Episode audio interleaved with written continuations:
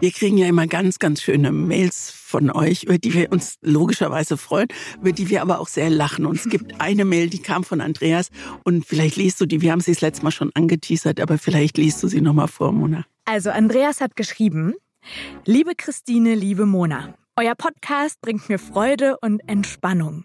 Und die Küken meiner Glucke gewöhne ich damit seit ihrem Schlupf an menschliche Stimmen.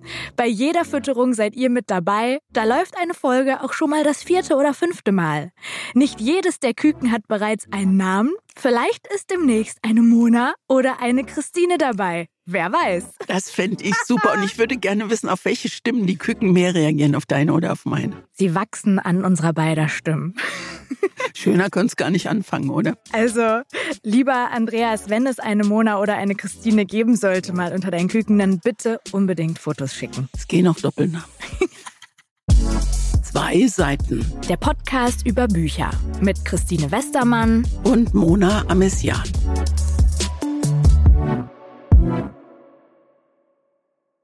Wir reden ja heute über Tiere hier. Und als erstes würde mich interessieren, was dir fehlen würde. Nicht der Natur, nicht der Welt und der Umwelt oder so an sich, sondern dir allein als Christine, wenn es keine Tiere mehr gäbe auf der Welt.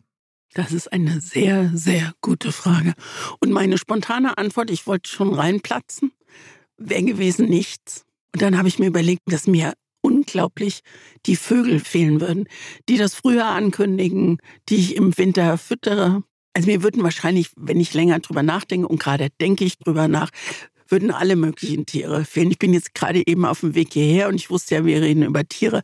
Da stand ich an der Ampel, es hat ordentlich geregnet. Da war so eine Frau mit so einem Dackel und ich fand, dieser Dackel sah schon sehr unglücklich aus und zwar mit Recht, weil der so einen so einen Mantel um hatte, ja. Und dann denke ich, dieser arme Dackel, ja, kriegt keine Regentropfen ab, nix. Und dann dachte ich, dachte ich wirklich so für einen Moment drüber nach, was Menschen aus Tieren machen und dass das nicht fair ist. Und ich habe gerade jetzt zu Loriots Geburtstag, da, da haben die nochmal diese Karikaturen gezeichnet, wo Loriots umdreht, wo die, wo die Hunde wie die Menschen sind, also an der Leine gehalten werden und wo die Leute lachen und wo die, wo die Kunststücke machen müssen, denke ich, genauso ist es. Es ist völlig widernatürlich, habe ich so gedacht. Und da, also kommt man schön ins Nachdenken, wenn man, wenn man das Stichwort Tiere nennt, finde ich. Hattest du jemals ein Haustier? Wir hatten immer Haustiere zusammen, wir hatten immer Hunde. Und die sind nie eines natürlichen Todes gestorben. Die sind Habt ihr die umgebracht? Ich war manchmal kurz davor. Nein, also die äh, zwei durch Verkehrsunfälle so. ums Leben gekommen und äh, einer war so ein überzüchteter äh, Schäferhund, den meine Schwester aus einem Zwinger in Rumänien befreit hat. Und der konnte irgendwann am Ende seines Lebens nicht mehr laufen. Und dann hat der so ein Rollwegelchen gekriegt. Und es war immer ein Megadrama, wenn diese Hunde eingeschläfert werden mussten. Und bei uns ist meine Schwester wirklich der Hundeflüsterer. Die ist, glaube ich, Tieren viel näher als den Menschen, die lebt auch irgendwo auf dem Land und dann geht das auch ganz gut. Und jetzt ist gerade ein neuer Hund da und der kommt auch aus einer Todesstation in Rumänien und meine Schwester ist da äh, voller voller Liebe und voller Opferbereitschaft für diesen Hund da. Und das, das ist mir nicht fremd, aber da bin ich weit davon weg. Wie ist bei euch? Du, du hast ja Angst vor Hunden, aber was habt ihr? Katze, Hamster? Ja, gar nichts. Also mir fehlt das wirklich ganz komplett, dieses Gehen oder dieses Gefühl, Tiere um mich haben zu wollen. Also ich glaube, meine Antwort wäre tatsächlich, mir würde sehr, sehr, sehr wenig fehlen, wenn es keine Tiere mehr gäbe. Was nicht bedeutet, dass ich Tiere nicht mag oder sogar hasse, würde ich auf gar keinen Fall sagen. Warum auch? Aber ich bewundere Menschen oder ich beneide auch Menschen, die da so ganz viel draus ziehen, ein Tier bei sich zu haben und zu jedem Tier hinwollen, das anfassen wollen, da ganz enge Bindung spüren zwischen einem Wesen, mit dem wir eigentlich so nicht mit unserer Sprache kommunizieren können. Das hatte ich noch nie, nie, nie, auch nicht als Kind. Und das werde ich wahrscheinlich auch nie haben. Und als du gerade Vogelgezwitscher gesagt hast, ja, das würde mir auch fehlen. Oder zum Beispiel jetzt gerade im Herbst sind ja die Zugvögel geflogen. Das liebe ich. Da bleibe ich wirklich noch wie ein kleines Kind stehen. Und da muss ich gucke. fast immer weinen, weil ich so denke, die wissen, wo sie hinfliegen und wir haben keine Ahnung eigentlich. Ne? Ja, und sie machen es richtig. Die fliegen ins Warme. Richtig, so sieht's aus. Und was ich so faszinierend daran finde, die fliegen ja in dieser Formation. Und da gibt es ja viele Dokus drüber, wie das funktioniert. Die haben ja wirklich ihren Mechanismus. Und wenn du dann von unten diesen Wechsel miterlebst, wenn einer von hinten nach vorne fliegt und einer eine Lücke aufmacht und die wissen irgendwie alle, was sie tun. Und das, da muss ich dir recht geben, das wird mir fehlen. Ansonsten geben mir Tiere einfach nicht so viel. Und obwohl ich die manchmal süß finde, also ist ja auch alles niedlich, aber aus der Ferne und nicht an mir dran. Ich weiß gar nicht, nicht an dir dran oder nicht an mir dran. Ich habe mich erinnert an den letzten Urlaub äh, im Winter, da waren wir, waren wir in der Wärme, also irgendwo im, im Süden Spaniens und in so einem Ferienhaus und am zweiten Tag waren auf einmal drei Katzen da. Und die erste haben wir erwischt, wie die kopfüber in einer großen Tüte mit Katzenfutter steckte, weil sie sich in die Küche reingeschlichen hatte. Und von den Vormietern war noch so eine große Tüte Katzenfutter da. Und dann haben wir versucht, mit allen Mitteln diese drei Katzen äh, aus dem Haus rauszuhalten.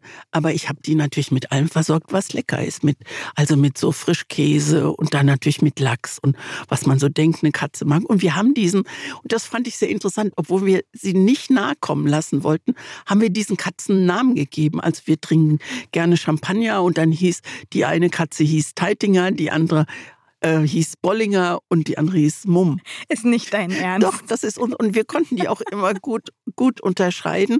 Und irgendwann waren nur noch zwei da und wir haben uns gewundert, wo, ich glaube, es war Bollinger, wo Bollinger ist, also Bollinger. Und Bollinger lag dann im Schlafzimmer auf dem Kissen.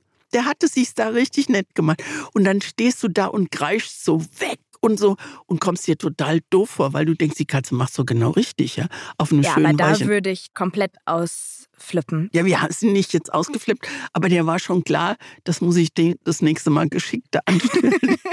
und das Kissen, wenn und das, Aber das fand ich, das fand ich spannend, wie und wie wir natürlich immer geguckt haben, ob sie was zu fressen haben und selbstverständlich haben wir im Supermarkt Katzenfutter eingekauft, ist ja völlig klar.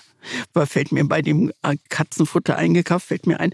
Also mein Mann Jochen, der ist so ein, so ein Hundeflüsterer, ohne dass er was sagt. Der hat immer so kleine Hundekuchen in der Hosentasche oder in der Jackentasche. Obwohl ihr keinen Hund habt? Obwohl wir keinen Hund haben. Und wenn der in unserem Viertel allein schon auf dem Fahrrad sitzt, dann zerren die Hunde mit ihren Herrchen an der Leine, weil sie wissen, der Mann da mit der Mütze, der hat Hundefutter. Ja, aber Christine, dann ist jemand kein Hundeflüsterer, sondern ein Hundebestecher. Aber das, der macht das so ganz nebenbei. Der sagt nicht, komm mal her, komm mal her. Sondern die Hunde bleiben, wenn sie Jochen sehen, auf der Straße stehen. Und es ist kein Weg für den Besitzer, die irgendwie wegzuziehen. Jetzt muss erstmal Jochen den Hundekuchen aus ja, der Tasche Ja, und das finde ich dann an Tieren und vor allem an Hunden auch sehr besonders und auch manchmal ein bisschen gruselig, weil ich das mein Leben lang erlebe. Das habe ich bestimmt auch schon mal hier in der Folge erzählt. Egal, wo ich hingehe, kommen die Hunde zu mir. Und die ich habe kein Leckerli. Genau, die spüren die Angst. Und das ist was, was ich dann, was mich wieder sehr berührt, weil natürlich ist das einerseits super schlimm, weil das Letzte, was ich möchte mit Hundeangst, ist, dass ein Hund zu mir kommt. Bis mir mal jemand erklärt hat, dass die in dem Fall kommen, weil sie Angst spüren und, und einen beruhigen wollen, was dann dazu führt, dass ich noch mehr Angst habe das wiederum dazu führt, dass sie noch näher kommen. Das ist nicht von der Natur nicht so ganz ähm, durchdacht, dieser Kreislauf. Aber daran merkt man schon, irgendwas haben die, was über ein primitives Ich bin ein Tier, gib mir Essen hinausgeht. Weit, weit darüber hinaus. Und das, das unterscheidet Hunde natürlich auch nochmal von anderen Tieren. Wir hatten früher Kaninchen. Fluffy war das Kaninchen, was am längsten überlebt hat. Und ich habe es bis zu seinem Tod, der ist uralt geworden, sind wir nicht warm geworden. Also auch da hatte ich schon so Respekt und war eigentlich nur diejenige, die den Hasenstall immer sauber gemacht hat. Also ich wollte die unbedingt haben, diese Kaninchen, weil das alle in meinem Freundeskreis wollten mit neun oder zehn. Dann haben meine Eltern nachgegeben, aber es hat mir nichts gegeben. Ich war natürlich auch total traurig, als Fluffy gestorben ist und so weiter, was auch dann dazugehört, weil man lebt dann super lange mit diesem Hasen. Aber an sich habe ich nicht, nicht viel verbunden. Ja, also mir geht's ähnlich. Ich habe die Hunde sehr gemocht, die wir hatten, aber mit denen spazieren gegangen oder zum Tierarzt oder sich gekümmert und Mords gestreichelt. Das haben dann meine Schwestern, vor allen, vor allen Dingen meine mittlere Schwester gemacht und die ist natürlich auch Vegetarierin, das ist ja klar. Und ich denke manchmal, ich könnte schon auch gut Vegetarierin sein, denn wenn ich zum Beispiel wenn ich zum Beispiel Ferkel sehe oder überhaupt Schweine, die finde ich großartig Und dann, immer wenn ich ein Schwein sehe, im Fernsehen schwöre ich mir, dass ich nie mehr ein Schinkenbrötchen esse, aber es dauert immer dann dann ist die Erinnerung irgendwann weg und dann mache ich das doch. Aber das macht mich, also dieses Tierleid, wenn, wenn Tiere in solchen großen Transporten zum Schlachthof gefahren werden, äh, das macht mir schon auch richtig Kummer und da gucke ich dann auch nicht, da gucke ich weg, wie bei einem Tatort. Ja, das ist weg, bei ne? mir tatsächlich auch so was mich dann auch immer freut, weil ich manchmal mich wie so ein Alien fühle zwischen lauter Menschen, die ein Riesenherz für Tiere haben und ich dann wirklich mich immer freue, wenn ich auch bei Tieren mitempfinde, die süß finde, mit denen leide, wenn die leiden, auch nicht möchte, dass dies oder jenes mit Tieren passiert, dann atme ich immer kurz auf und denke, okay, du bist doch normal, du möchtest einfach nur die nicht so sehr in deiner Nähe haben. Oder zum Beispiel, was er jetzt gerade, ich weiß nicht, ob das auch in deinem Umfeld äh, so aufploppt, aber es gibt jetzt lauter Events mit Tieren. Also eine Freundin von mir hat zum Beispiel letztens sich einen Wecker gestellt, um eine Anmeldung hinzubekommen für ein Puppy-Yoga, was sofort ausgebucht war. Ein also, Puppy, ein Hunde-Yoga. Also Welpen-Yoga. Du machst Yoga und dazwischen dir rum laufen Welpen. Ist es gut für die Welpen oder für dich? Ich, hauptsächlich für dich. Ich ah, kann ja. mir nicht vorstellen, dass die Welpen toll finden, wenn du den herabschauenden Hund machst. Obwohl, für später lernen, ja, genau. fürs Leben lernen. Oder auch so Alpaka-Wanderungen was so nach, keine Ahnung, Machu Picchu in Peru klingt. Das kannst aber das, du aber auch hier in der Eifel das machen. Kannst genau, das kannst du in Kastrop machen, das kannst du so. Oder diese Katzencafés. Es gibt jetzt überall auf einmal Katzencafés Letztens hat hier in Köln eins aufgemacht. Das ähm, haben Freunde irgendwie eine Gruppe geschickt und haben gesagt, hey, sollen wir da nicht mehr hingehen oder so. Also ich glaube, es war eher Spaß. Und dann haben wir uns total darüber lustig gemacht, weil auch auf der Speisekarte von diesem Katzencafé gab es dann Tiramisu oder Katprese Sandwich oder so. Und da sitzt du dann einfach und da laufen Katzen um dich rum. Das wäre das, wär der letzte Ort, wo ich hingehen würde. Ich glaube auch. Also muss ich doch nicht haben, irgendwie. Und gleichzeitig, wenn, wenn einem das aber was gibt und wenn man äh, sich total entspannt, wenn ein kleiner Hund um einen rumwuselt, während man Sport macht. Ich könnte keine einzige Sekunde meditieren, weil ich nur gucken würde, wo ist der und beißt er mich gleich. Aber wenn man wenn man das mag, stelle ich mir das auch ganz toll vor. Also sie ist da beseelt rausgegangen, die Freundin. Ich habe da so ein bisschen Angst, dass ich mich, weil ich so ein Kümmerer bin und ja auch äh, kleine Kinder mit dicken Brillen, das macht mich fertig. Da muss ich sofort helfen, obwohl es nichts zu helfen gibt. ähm, so ähnlich ist es bei Hunden, wenn die leiden oder wenn die irgendwas haben, dann oder dicke Brillen oder haben, dicke. Ja. Die Hunde mit den dicken Brillen. Genau. Also das oh. ist, ich glaube, dass ich, ich leide mit, statt nur mitzufühlen. Das ist aber das alte Westermann-Thema. Und wenn du, also ich weiß nicht, ob du an Wiedergeburt glaubst, aber nehme mal an, du dürftest dir vor deinem Tod aussuchen, als welches Tier du wiedergeboren wirst. Auf keinen Fall als der Hund meiner Schwester, weil die ernährt ihn auch vegetarisch. Da gibt es morgens Joghurt und also nur bei zu besonderen Gelegenheiten, Weihnachten und Geburtstag oder so gibt es einen Mann Knochen. Ich glaube als Vogel. Ich glaube schon als Vogel, also als einer dieser Kraniche, die, die abhauen können, weil das, glaube ich, sehr, also mein Leben ist oft bestimmt von Fernweh. Und das würde das Fernweh ja komplett aufheben, weil ich hinfliegen kann, wo ich will. Das würde mir gut gefallen. Also auf keinen Fall, das habe ich mir hier als Stichwort aufgeschrieben, als Schlange. Wir reden immer nur von diesen putzigen Tieren, aber die gehören ja irgendwie auch noch dazu. Ich habe, fällt mir gerade ein, im Umgang mit meiner Schwester, die eben sehr tierlieb und sehr tierbewusst ist. Ich habe gelernt, eine Fliege nicht einfach mit der Patsche zu erledigen, sondern eine, ein Untersetzer, ein Glas und dann nach draußen. Und auch größere Tiere wie Heuschrecken oder so. Da rufe ich Jochen und dann macht er, oder auch Spinnen oder so. Ne? Jochen, die Lebendfalle. oh, das ist schön, das werde ich ihm nach. Jochen, du Lebendfalle. Aber so solche Tiere wie Schlangen, ich erinnere mich an eine Fernsehsendung, wo ich, also wo ich moderiert habe, wo wenn dann einer war, der einem die, die Angst vor Schlangen nehmen wollte. Und das war ein, ordentliches Teil. Also keine Python, aber schon mal vier Meter groß. Sie hat auch nichts getan. Aber wenn du die anfasst, ist es ja wie so eine kalte Handtasche. Aber es ist trotzdem ganz komisch. Und wenn die Angst hat zu fallen, dann wickelt die sich automatisch um deinen Arm oder wo sie gerade hängt. Und da habe ich große, da habe ich fast Angst. Also da, da würde ich, ja, da habe ich ja, Angst. Ja, da habe ich auch wirklich Angst. Auch gerade bei so Tieren, bei denen dann auch wirklich was passieren kann. Also wenn wir jetzt so ferne Reiseziele haben, da das erste, was ich gemacht habe, war erstmal zu googeln, was gibt es da für Tiere, die was tun können und was muss ich tun, wenn ich denen begegne und die mich anfallen oder so. Weil ich glaube, daher kommt auch, wenn ich, wenn ich das so reflektiere, das ist mir auch bei der Folge zum Thema Mut ja so aufgefallen. Ich glaube, dieser Respekt auch vor Hunden kommt bei mir auch daher, dass ich auch da bei Tieren die Risiken nicht ausschalten kann in meinem Kopf. Also ich sehe ein Tier und ich denke nicht, wie süß, das will bestimmt mit mir kuscheln, sondern ich denke, das ist nur hier, um mich anzufallen. Du siehst in Thailand einen, sagen wir mal, 30 Zentimeter langen Gecko, der oberhalb des Bettes ist. Dann passiert was? Wie, wie groß ist der? 30, wie viel sind 30? Also nicht mal ein halber Meter. Nein, halb ist schon viel. 20 Zentimeter. Also wenn ein halber Meter langer Gecko an meiner Decke hängen würde, würde ich schreien und rausrennen. Aber witzigerweise, es gibt ein paar Tiere, die andere Menschen schlimm finden, die ich nicht so schlimm finde. Dazu gehören diese kleinen Geckos, die finde ich nicht schlimm. Dazu gehören zum Beispiel Frösche oder Regenwürmer. Und das sind meistens Tiere, die nicht dafür bekannt sind, was zu tun. Also die wirklich, wo ich ganz, ganz sicher weiß, ein Regenwurm, der wird mir nichts tun. Oder zum Beispiel das beste Tier, als das ich gerne wiedergeboren werden würde, wäre eine Schildkröte. Meine Eltern haben Schildkröten und das sind die besten Tiere, die leben ewig, die sind so gechillt, die haben ihre Sachen, die sie gerne essen. Wenn man denen mal was Besonderes wie eine Erdbeere oder so gibt, das lieben die. Ansonsten begnügen die sich in ihrem Käfig mit dem, was da wächst. Und als Mensch, und deswegen liebe ich Schildkröten auch als Mensch, du kannst eine Schildkröte so anfassen, dass sie dir ganz, ganz sicher nichts tun kann.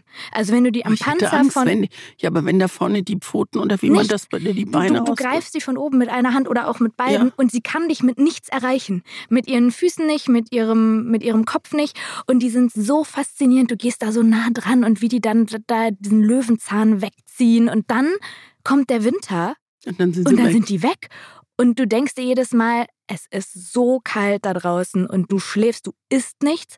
Und im Frühling stehen die auf und sind wie letztes Jahr im Herbst.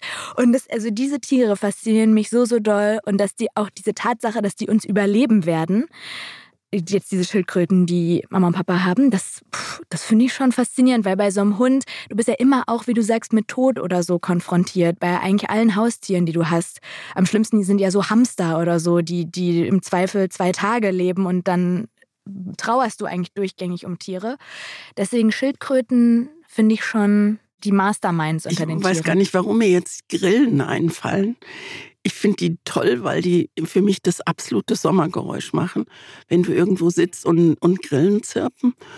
Und mir ist gerade eingefallen, dass ich manchmal, wenn du morgens so einfach mal eine Mücke erschlägst, ja, vielleicht weil sich die ganze, dann habe ich für mindestens zwei Minuten ein ganz doofes Gefühl, weil ich, ich sag's mal so pathetisch, eine Kreatur Gottes erschlagen habe und mir überlege, was für ein hochkomplizierter Körperbau das ist und wie hochkompliziert sie wahrscheinlich leben müssen, damit sie nicht von Westermännern oder von, von Spinnen äh, erschlagen oder die einfach natürlichen Feinde werden. der Mücken, Westermänner und Spinnen. Und Spinnen, genau.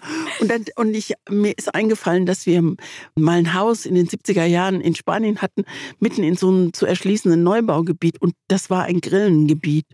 Und in, den, in dem Haus, in dem wir gelebt haben, waren ganz viele Grillen. Und wenn die sich paaren, machen die einen erbärmlichen Laut, also so wie 1000 Hertz und so ein Ton, wo den kaum. Also nicht normales Zirpen, sondern. Nein, sondern die, die kreischen richtig. Und wenn sie damit fertig sind, lassen sie sich fallen.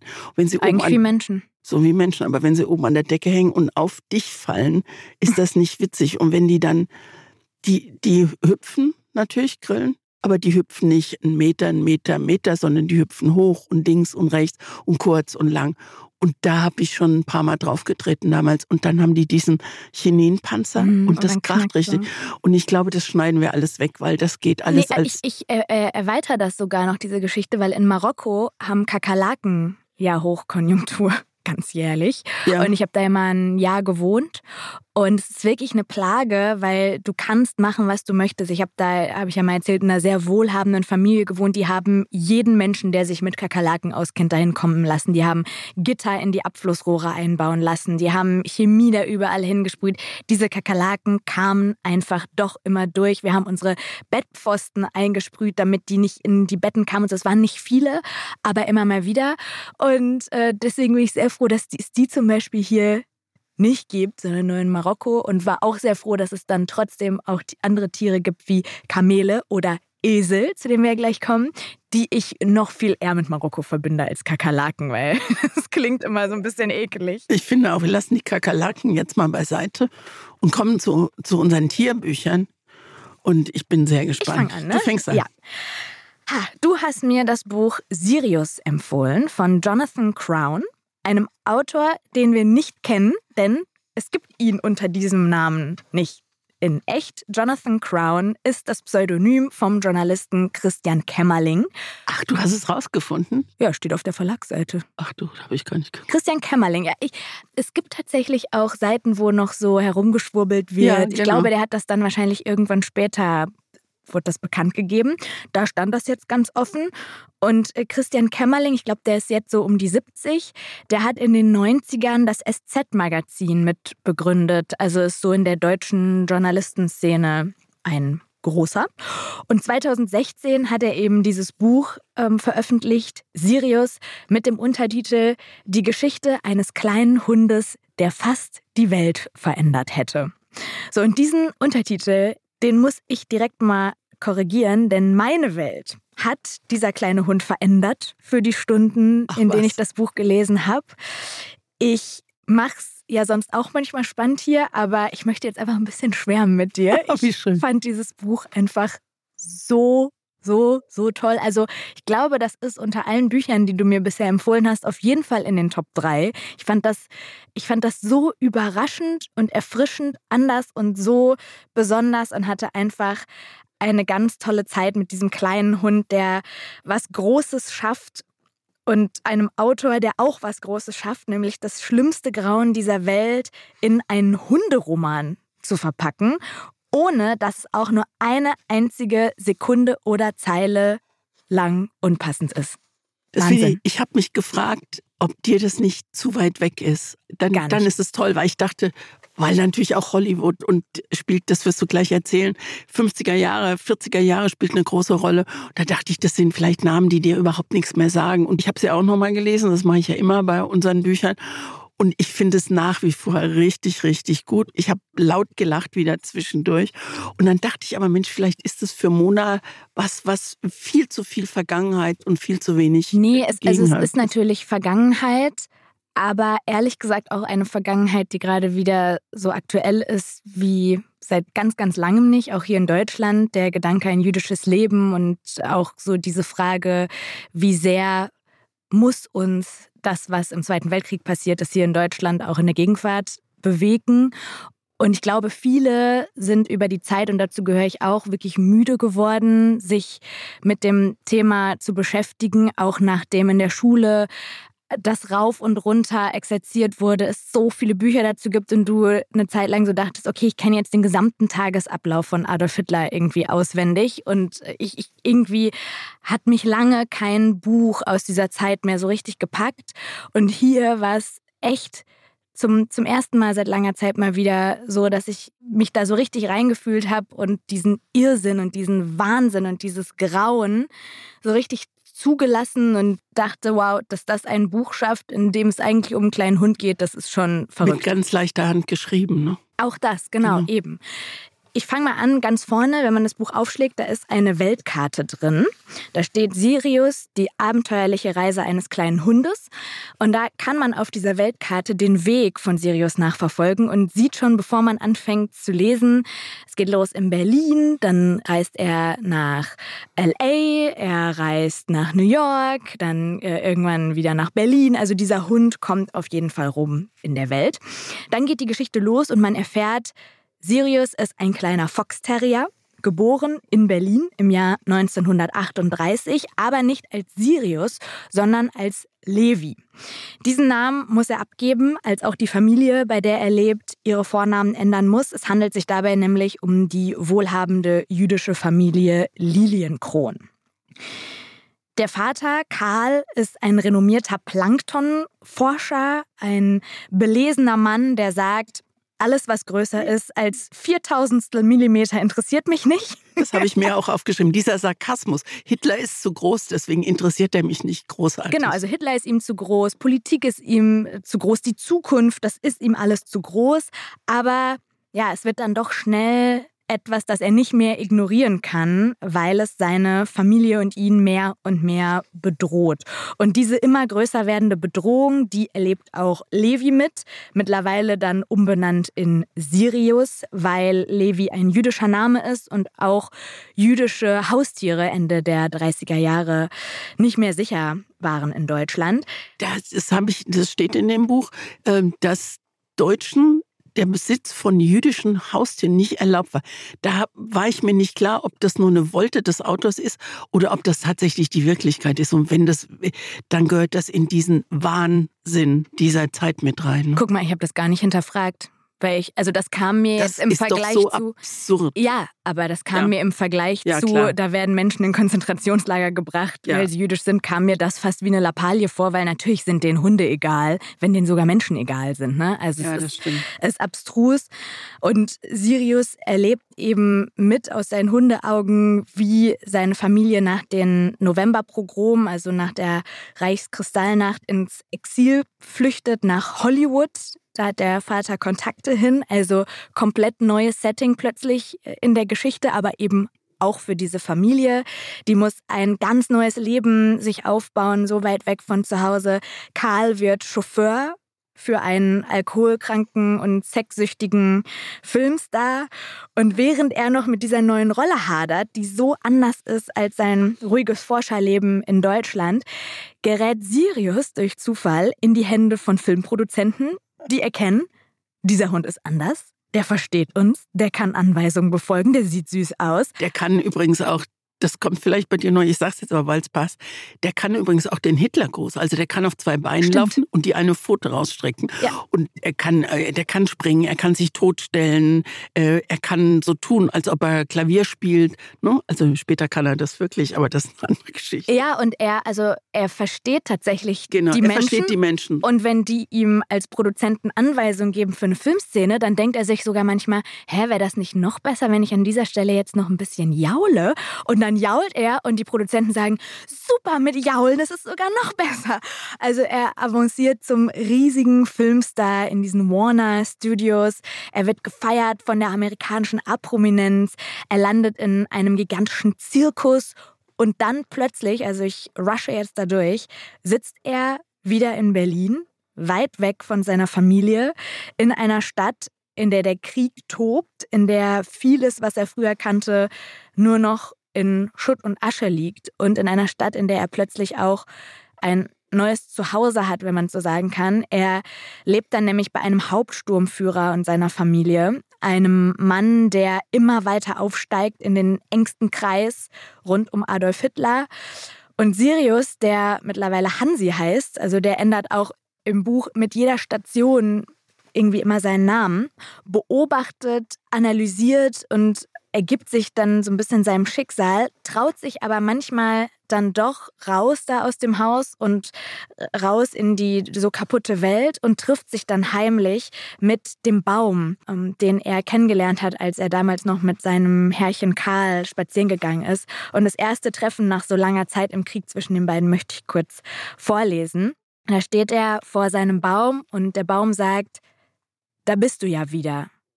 Ja, antwortet Sirius erschöpft. Wie geht es dir? fragt der Baum. Ach, seufzt Sirius, schau dir mein Leben an. Immer gejagt, immer auf der Flucht, sagt der Baum, seit ich dich kenne. Sirius schweigt.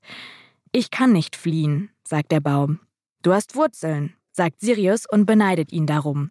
Beide sinnieren über die Vor- und Nachteile von Wurzeln unter besonderer Berücksichtigung der Tatsache, dass Bäume gar keine Wahl haben, während Hunde von Natur aus mobiler sind. Man stelle sich einen Baum auf der Flucht vor. Und es ist so süß, weil genau das ist so der Ton dieses Buches und genau das ist das, was es so besonders macht und so lebendig und so wunderschön und komisch, obwohl die Umstände in diesem Buch ja nicht tragischer sein könnten. Also dieser Kontrast, der ist ihm so gut gelungen, ohne dass es irgendwann abrutscht in irgendwie so Pietätlosigkeit oder sowas. Das finde ich auch, dass diesem Buch eine unglaubliche Leichtigkeit innewohnt, trotz der menschlichen Tragödien und der politischen Tragik. Dieser feine Humor, der sich wie ein roter Faden durch dieses Buch zieht, dem ganzen Wahnsinn und dem ganzen Irrsinn, der damals herrschte, dass einem nochmal klar wird, aus einer ganz ungewohnten Distanz, was da eigentlich los war. Also wenn du das mit den Augen eines Hundes wenn du so willst, siehst. Und es sind ja nicht nur, also es ist nicht nur Dialog Sirius mit dem Baum oder Sirius mit anderen, sondern es kommen ja auch die, ich wollte gerade sagen die Erwachsenen, aber es kommen ja auch die Menschen, die Menschen drin vor. vor ne? ja. Also der Vater, der, der ein hoch angesehener Wissenschaftler war, dem die Akkreditierung zu, einer, zu der Akademie der Wissenschaften in, in Berlin entzogen wird, weil er Jude ist, der, sie, der plötzlich Portier irgendwo wird. Ne? Und dann, und was ich so schön finde, es kriegt natürlich, also kriegen Hitler und kriegen die Nationalsozialisten und kriegt dieses ganze Dritte Reich natürlich ordentlich was ab, aber es kriegt auch Hollywood, kriegt auch sein Fett ab und das hat mir so gut gefallen. Und ich würde sagen, wir verraten nicht weiter, was mit Sirius passiert, aber ich glaube, wir können sagen, dass nach und nach dieses Buch den Hund ins Zentrum der Weltgeschichte rückt. Also er, dieser kleine jüdische Fox-Terrier, greift ins Weltgeschehen ein und wird zum echten Widerstandskämpfer, der fast das Blatt zum Wenden. Fast, ja. Und dann denkt man, Mensch, hätte es doch hätte es doch einen Sirius gegeben oder einen Hansi oder ja. einen Levi. Oder einen Herkules. Oder einen Herkules. so heißt der nämlich so auch nämlich, So heißt der ja. im Zirkus. Und vorne ist eine Widmung für seine Eltern drin. Und das ist eine ganz schlichte und einfache Widmung, aber deswegen glaube ich umso umso packender, weil da steht nur drin für meine Eltern, die in dieser Zeit gelebt haben. Das heißt, es muss in Berlin, in Berlin ja. gelebt haben. Das heißt, es muss wohl auch ein Stückchen Familiengeschichte sein. Und ich habe mir gerade überlegt, ob Kämmerling nicht auch ein Name ist, der in dem Buch vorkommt. Ob das nicht auch ein Schauspieler war oder ein Wissenschaftler, so kann man ja noch mal googeln. Ja, das weiß ich auch nicht. Ich habe das auch recht spät erst rausgefunden, wer dahinter steckt und habe das Buch gelesen mit einer anderen ganz süßen Erklärung. Da hatte ich nur mal so grob gegoogelt, ne, Jonathan Crown und habe dann ein kleines Textchen gefunden, was ihn beschreibt. Das war nicht auf der Verlagsseite, sondern auf irgendeiner anderen Buchseite. Da stand beschrieben, der öffentlichkeitsscheue Autor beharrt darauf, dass sein Foxterrier Alpha, ein Enkel des Romanhelden Sirius, ihm die Familiengeschichte erzählt hat. Crown musste die Erlebnisse nur protokollieren, deshalb empfindet er sich nicht als Schriftsteller, sondern als Medium. Es ist der erste Roman eines Hundes sagt er. Ich hoffe, das macht anderen Haustieren Mut, ihre Stimme zu erheben und die Weltgeschichte neu zu schreiben. Großartig, oder? Das, also diese feine Ironie, die da drin ist und, und trotzdem diese Hoffnung, dass da ein Körnchen Wahrheit dabei sein könnte. Also ein ne? ganz, ganz sympathisches Buch, was ich also ich habe direkt nach dem Lesen überlegt, wem schenke ich das jetzt? Ach, wie schön. Ja. Das ist doch toll. Also das kann man wirklich jetzt auch, Weihnachten kommt ja bald, alle Menschen, die Hunde haben, Hunde mögen, Hunde nicht mögen, Angst vor Hunden haben. Schade, dass du es jetzt schon hast, sonst könnte ich. ja, also ich, ich hätte mich sehr darüber gefreut und das heißt viel, wenn ich mich so sehr über ein Hundebuch freue. Und noch ein Fun Fact: Ich saß im Zug, als ich das gelesen habe, und in meinem Abteil war irgendwo ganz weit hinten ein Hund und er hat gebellt zwischendurch. Und eigentlich wäre das immer was, wo ich sage, ja. mein Gott, im Zug jetzt hier ein Hundegebell. Aber bei diesem Buch war das so schön, weil ich da saß und immer wieder dieses leise Bellen gehört habe und dachte, Sirius, bist du es? Was für ein schöner Schluss für ja. diese Buchempfehlung. Ach, wie toll. Es freut mich sehr, dass dir das gefällt, weil ich, ich hatte wirklich zwischendurch, als ich es nochmal gelesen habe, das habe ich ja vorhin gesagt, gedacht, Mensch, hoffentlich kann sie damit nee. was anfangen. Schön. Toll, toll, toll, toll, toll, toll. Wenn wir schon sind bei Toll, dann kommen wir jetzt zu deinem Buch. Das heißt also dein Tierbuch, das heißt Das Glück ist grau von Christopher McDougall. Toll geschrieben urkomisch und gleichzeitig unglaublich berührend, wird vorne drauf auf dem Buchdeckel eine Besprechung aus dem Deutschlandfunk zitiert und hinten steht, das ist ein Buch, das glücklich macht. Das hat ein Rezensent in Österreich geschrieben. Also schon mal ein ganz großer Kranz von Vorschlusslorbeeren und bei mir stille Vorfreude auf dieses Buch, das aus dem richtigen Leben kommt. Aus dem Leben des Journalisten Christopher McDougall, der mit seiner Frau Mika und den beiden kleinen Töchtern Maya und Sophie das Stadtleben in Philadelphia, Amerika, aufgibt und auf eine Farm in Pennsylvania zieht, nahe der Amish People, jener Glaubensgemeinschaft, die ja weitgehend auf Technik verzichtet, traditionelle Geschlechterrollen vorgibt, Gewaltlosigkeit predigt. Ganz ländliches Amerika. Und da versuchen diese drei Städter sich jetzt zurechtzufinden. Im Mittelpunkt Mittelpunkt dieser ganzen Geschichte steht aber ein grauer Esel, den die drei bei sich aufnehmen, völlig heruntergekommen, verwahrlost, dem Tod näher als dem Leben. Ein Schatten in der Dunkelheit, so ist das erste Kapitel überschrieben. Und das finde ich trifft es sehr, sehr schön. Dieser, dieser Esel, der irgendwann mal Sherman heißt, ist teilnahmslos, desorientiert und ganz, ganz langsam findet er zurück ins Leben. Warme Augen, vorwitzige Ohren und das Herz eines Champions, so wird er beschrieben. Also einer, der einen sofort für sich einnimmt, den man mögen will, den man mögen muss, wie die anderen Tiere ihnen beim Gesundwerden helfen, die Schafböcke zum Beispiel, wie sie sich an ihn kuscheln und wie sie ihm Wärme geben, auch emotionale Wärme, Wärme, wie sie ihm zeigen, wie es Leben eigentlich geht, so wenn man so ein Esel ist. Das gehört für mich zu den wirklich schönsten Stellen in diesem Buch. Und vorne drin als, weiß ich nicht, Zitat steht, um Großes zu erreichen, braucht es zwei Dinge. Einen Plan und etwas zu wenig Zeit. Das Zitat ist von Leonard Bernstein. Und genau darum geht es. Ein Plan und zu wenig Zeit. Der Plan, Sherman, so heißt der Esel mittlerweile, soll beim Burro Race. Also Burro ist äh, auf Italienisch, Spanisch. Spanisch, ja. Spanisch der Esel. Er soll also bei einem Eselrennen mitmachen. Nicht ein, bei einem, sondern bei dem. Ich glaube, das ist wirklich das größte genau, Eselrennen, was. Genau, das größte Eselrennen der Welt, weil ich glaube auch gar nicht, dass es so viele gibt, aber egal. Ach, wer Eine, weiß. Also auf jeden Fall ein Eselrennen, das jedes Jahr in den Rocky Mountains stattfindet, wo Mensch und Esel gemeinsam laufen. Der Esel mit 15 Kilogramm äh, Goldgräberkram, weil das eine, eine Tradition aus, aus aus der Goldgräber-Episode ist. Also der Esel bepackt und du kannst entweder mit ihm laufen und kannst rennen. Es geht aber auf und ab, also Berg und Tal. Es geht mal langsam, es geht mal schnell oder es geht eben überhaupt nicht. Denn Esel sind nicht stur, sondern sie sind einfach sehr klug. Wenn sie Gefahr wittern, wenn sie unter Stress sind, dann bleiben sie einfach stehen. Nichts geht mehr. Und nun erzählt dieses Buch auf mehr als 400 Seiten diesen Weg zum Rennen. Wie der kleine, völlig fertige Sherman zu einem großen, klugen Esel wird, der am Ende beim Boho-Rennen und jetzt wird gar nichts mehr erzählt. Also er nimmt auf jeden Fall an diesem Nein, Rennen teil. Denn dass er an diesem Rennen teilnehmen wird, das ist von Beginn an klar. Und jetzt kommt meine kleine Kritik oder meine Einschränkung.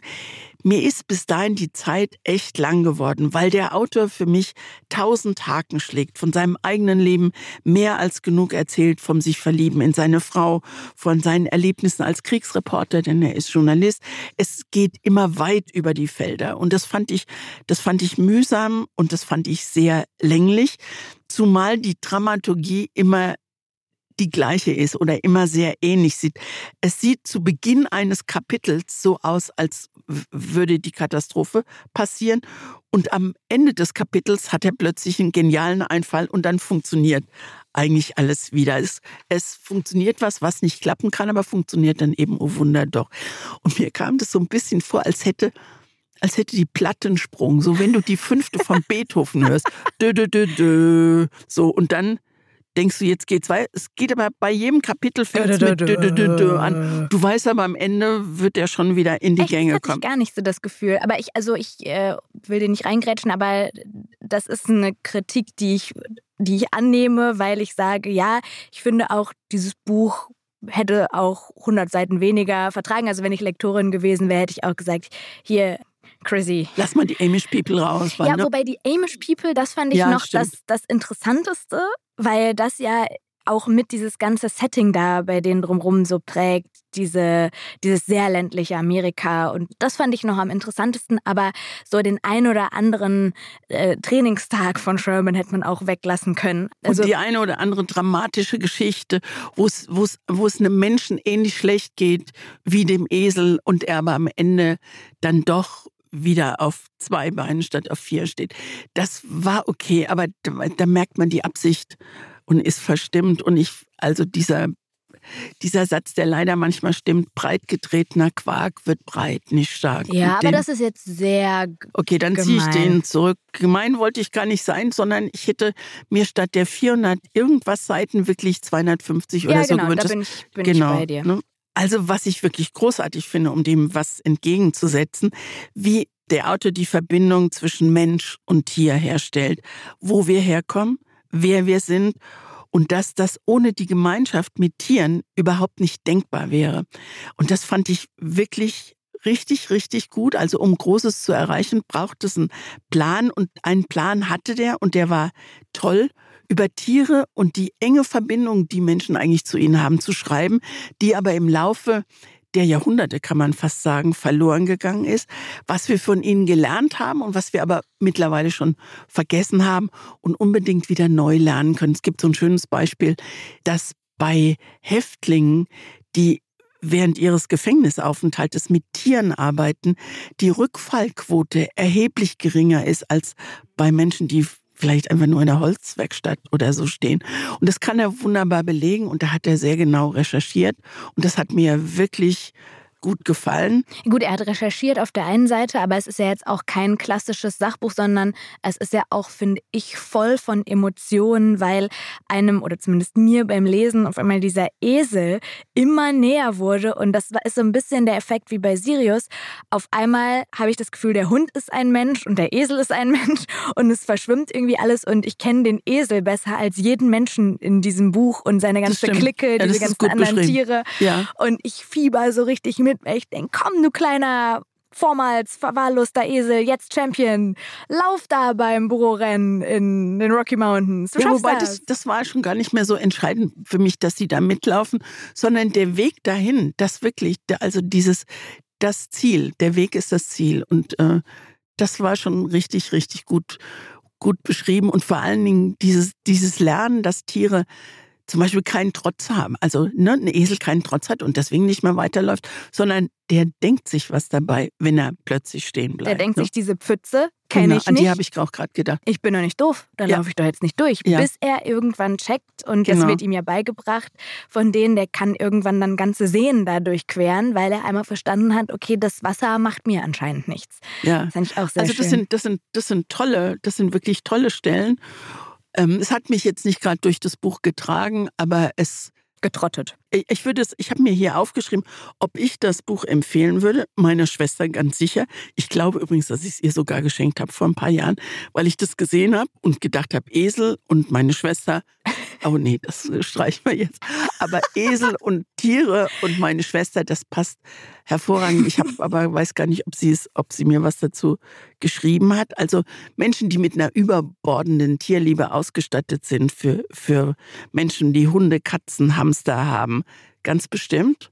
Aber zum Beispiel, ich bin ja ein Gegenbeispiel. Ich habe das ja. ja alles nicht und habe diese überbordende Tierliebe nicht. Und Warum hast du es lesen wollen? Weil ich Esel halt so liebe ah, durch Marokko. Ich bin wirklich so Esel. Esel sind so Tiere, für die ich irgendwie noch mal mehr ein Herz habe als für andere. Zum einen und irgendwie habe ich da glaube ich in der Zeit was gesucht, was sehr leicht und weich ist, habe angefangen die ersten paar Seiten zu lesen und auf einmal war ich da in diesem Trainingslager drin und was dann bei mir der Effekt war, dass glaube ich dieses Buch mir ein bisschen das näher gebracht hat, was ich vorhin gesagt habe, was mir fehlt, nämlich diese absolute Hingabe zu einem Tier, dieses mit einem Tier eine Verbindung eingehen, etwas was ich in meinem Leben nie erlebt habe und wahrscheinlich nie erleben werde, das ist ja das, was Bücher einem auch mitgeben können, dass man Dinge erlebt, die man im normalen Leben nie erleben wird. Und wahrscheinlich werde ich nie einen Esel trainieren für ein Eselrennen. Aber schade. So schade es ist, ja. ja. So schade mhm. Also ob dieses Buch glücklich macht, das steht ja, dieses Buch macht glücklich. Also ich glaube dich bestimmt. Bei mir, sagen wir mal, auf einer Skala von 0 bis 10, sagen wir mal 7. Oh, das ist aber, aber schon immerhin, eine ne? kleine Glücklichkeit. Finde ich auch. Ich denke mir, die 250 Seiten, die es zu viel sind, einfach weg. es gibt übrigens, äh, im Englischen heißt das Buch Running with Sherman. Und da gibt es bei YouTube, das ist wirklich total amateurhaft gemacht, aber es gibt ein Video von dem Autor, wo man Sherman auch mal sieht in Action, wie er da verwahrlost er steht und wie er Ach, hinterher ja rennt, mal, wie sie durch den ja. Wald rennen und dann konnte ich mir das alles noch viel besser vorstellen und auch seine kleine Eselfreundin, äh, die auch eine große Rolle spielt. Oh, das, die sind auch süß, süß diese ne? Esel, die da zusammen, guck mal, wie wir jetzt ins Schwärmen kommen. Ne? Ja. Also das ist wirklich, wie die, die ihm beibringen, was wirkliches Leben ist, das ist ganz schön. Also wie Tiere untereinander offensichtlich kommunizieren, das finde ich toll. Das finde ich, das habe ich ja bei den Zugvögeln gerade auch schon gesagt. Das ist wirklich für mich ein, ein absoluter Wahnsinn und etwas, nur dafür würde ich auch gerne irgendwann als Tier wiedergeboren werden, um zu verstehen, wie Tiersprache funktioniert. Ginge denn als Esel in Marokko? Ja, muss halt viel tragen, ne? Gut. Aber vielleicht habe ich, dann, vielleicht hab ich dann ein bisschen breiteren Rücken, breiteres Kreuz als jetzt als Mensch. Eine Frage, zwei Seiten. Wir haben eine Frage bekommen von Irina. Die ich wirklich leicht irre, aber leicht irre schön finde. Möchtest du vorlesen? Ich möchte vorlesen. Äh, wo hört ihr auf beim Lesen? Also wo macht ihr Lesepausen? Lest ihr noch das Kapitel zu Ende oder hört ihr mittendrin auf oder macht ihr eine Seitenzahl oder wie macht ihr es? Und darüber habe ich, ich finde die Frage so irre, weil ich, darüber habe ich überhaupt noch nie nachgedacht. Nee? Nee. Sie hat ja explizit gefragt, könnt ihr auch bei ungeraden Seitenzahlen ja, genau. aufhören oder nur bei geraden? Und ich dachte so, nee, natürlich nur bei geraden. Ist dein Ernst? Ja. Du erst bei Kral, aber wenn das mitten im Kapitel ist? Ja, es gibt Ausnahmen. Also das ist nicht eine Regel, die immer gilt bei mir, aber dadurch, ich habe das ja schon mal erzählt, dass ich kein Lesezeichen benutze und mir gerade Zahlen irgendwie besser merken kann. Also ich kann mir Seite 74 besser merken als Seite 71. Du guckst mich an wie ein Esel. Ich, weißt du, woran ich gerade gedacht habe? Ein Esel. Ich habe gerade an Gütersloh gedacht, an unsere öffentliche Veranstaltung. Wir haben da im, im Hotel gewohnt und ich hatte mir meine Zimmernummer gemerkt und wollte abends zurück ins Zimmer und ins Bett und bin nicht reingekommen, weil ich mir keine Nummern merken kann. Ich habe es bei 305 statt bei 306 versucht. Deswegen könnte ich Hast mir. Hast du geklopft und jemand hat aufgemacht? Nee, es hat Gott sei Dank gar keiner aufgemacht, aber ich bin nicht reingekommen. Genau. Und das ist so, äh, so eine Leidenschaft von mir in Hotels oder in Krankenhäusern, einfach nicht mehr die Zimmernummer zu wissen. Aber dann kann ich dir noch mehr zu dieser Strategie raten, weil das total trainiert. Ich habe das ja irgendwann angefangen, als ich keine Lesezeichen in einem Urlaub irgendwie parat hatte und dachte, jetzt besorge ich mir nicht irgendwo einen Kassenbon oder so. Und mich haben auch diese ganzen Zettel immer überall genervt. Und dann habe ich angefangen, mir die Seitenzahlen zu merken. Und das ist mittlerweile so übergegangen in meinen Leserhythmus. Und die Strategie ist die, ich schaue, wenn ich merke, jetzt gleich muss ich aufhören, gucke ich als allererstes, bis wann geht das Kapitel. Das mache ich auch, genau. Und dann lese ich es bis dahin. Also wenn es nicht gerade 30 Seiten sind. Genau, also ich habe da irgendwie so eine Schwelle, wenn es noch so, je nachdem, wie dringend man jetzt aufhören muss, aber das ist eigentlich schon das Ziel, genau. das Kapitel zu Ende zu lesen. Das ist der Best Case und dann ist auch egal, welche Seitenzahl, dann merke ich mir und mache mir sonst eine kleine Eselsbrücke, wenn das eine und, ungerade Zahl ist. Und ich mache mir ein Eselsohr. Ohr. Deswegen Daher ich, kommen die alle. Deswegen habe ich, und an, an der Stelle, an der ich wieder einsteigen möchte, ist das Eselsohr wirklich ein richtiges, großes Eselsohr, so wie bei German. Die halbe Seite ist umgeknickt und dann finde ich. Ehrlich? Ja. Ich kann, also, ja. Du knickst dann eine halbe Seite ein? Ja, und? Mach mal, also wie. wie? Ah, komm, willst du mal gucken? Ja.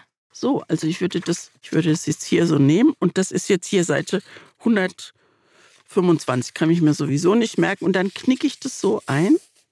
So, und dann mache ich es wieder zu. Ja? Und dann mache ich es wieder auf und dann bleibt es natürlich genau an. Okay, also wir haben gänzlich andere Strategien. Ich bin da eher bei Irina, muss ich sagen. Und dann nämlich, wenn ich nicht bis, es nicht bis zum Kapitel schaffe, dann versuche ich eine gerade Seitenzahl zu schaffen oder eine, eine Runde. Das ist natürlich noch besser, wenn es dann Seite 60 ist. Oder eine Schnapszahl. Wenn es dann, äh, wenn ich auf Seite 41 bin, würde ich entweder schauen, kann ich noch bis 42 lesen oder bis 44, was auch gut ist, weil das lässt sich einfacher merken, weil es zweimal eine vier ist. Nicht dein Ernst. Ich hätte nie gedacht, dass solche Geheimnisse bei dieser Frage ans Tage. Ich lese bis Seite 44, das kann ich mir besser merken. Das Und das, was ich super finde, den zweiten Teil von Irinas Nachricht haben wir gar nicht vorgelesen. Sie schreibt dann nämlich noch, ich persönlich höre immer bei geraden Seiten auf, aber erst nachdem ich ein, zwei Sätze gelesen habe. Beim nächsten Mal lese ich die Seite dann wieder ganz von vorn, also auch die gelesenen ja. Sätze und komme so schneller wieder in die Geschichte rein. Klingt echt komisch. Ich hoffe, ich bin nicht alleine damit. Wie du, wie du hörst, Irina, überhaupt nicht. Aber das mit den Zahlen, das ist doch irre. Findest also ja, ich finde find das total smart, weil das ist, also ich, ich brauche keine anderen Hilfsmittel und ich muss das Buch auch nicht kaputt machen. Also nicht, nicht, dass du das Buch kaputt machst, aber also deine Bücher sehen, die sind schon hinterher immer doppelt so dick, weil jede Seite eingeknickt ist. Naja, fast hier.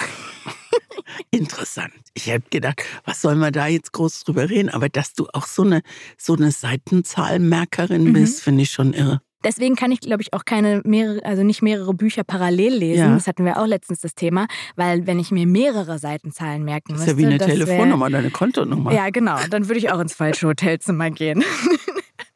Ich merke gerade, was man so aus seinem Leben preist. Das war in Gütersloh war mir das komplett peinlich. Jetzt stell dir mal vor, da wär, hätte einer aufgemacht und gesagt, ach, Frau Westermann, Sie. Sie sind.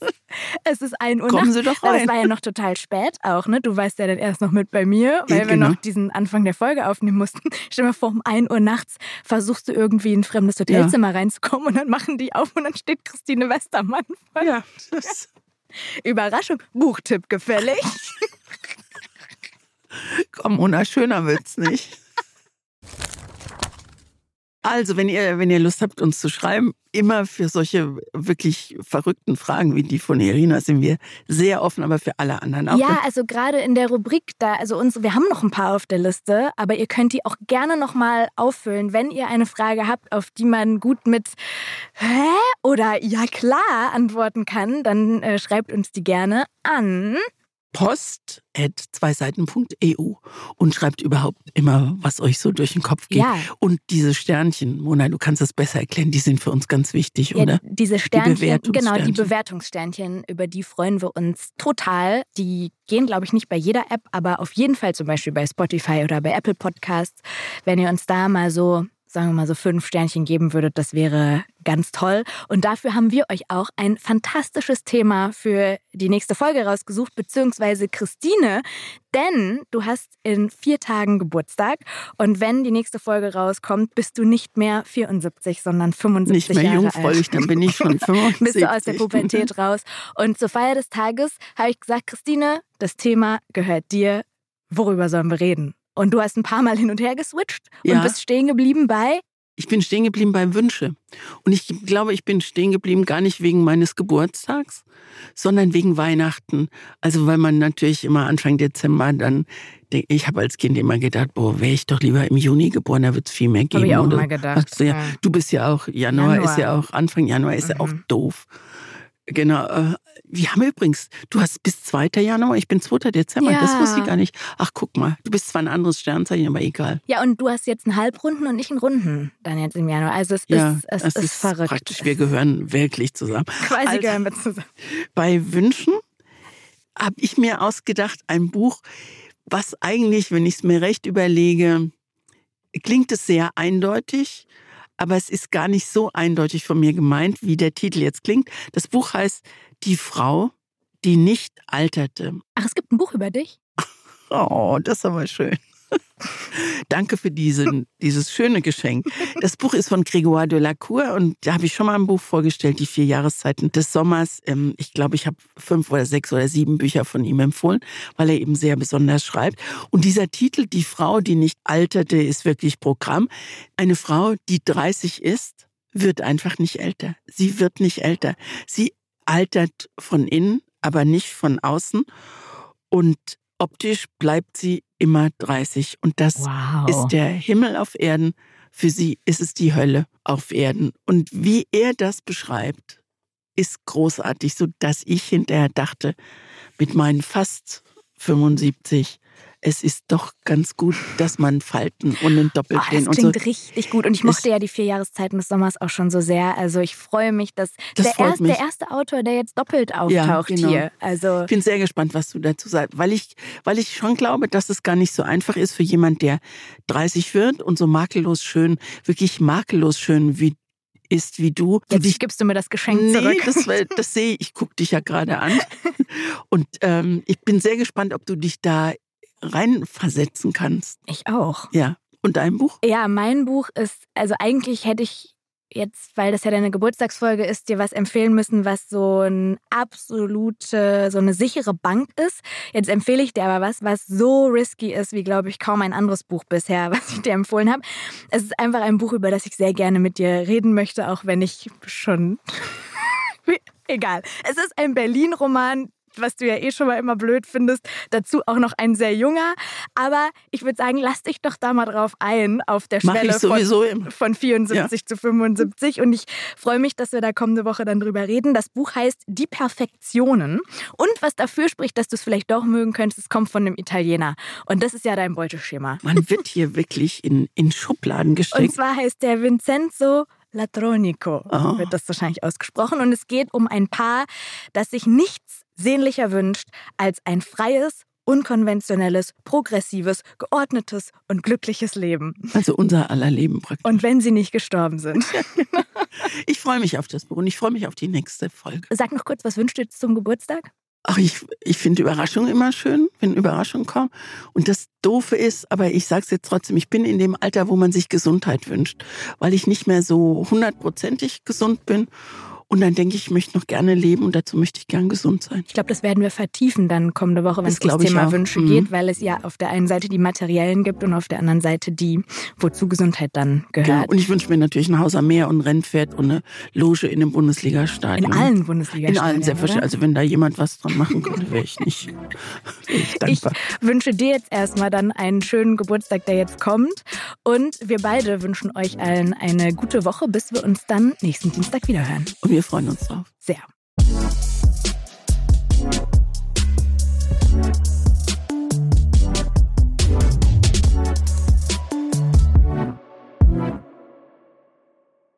Dieser Podcast wird produziert von Podstars bei OMR.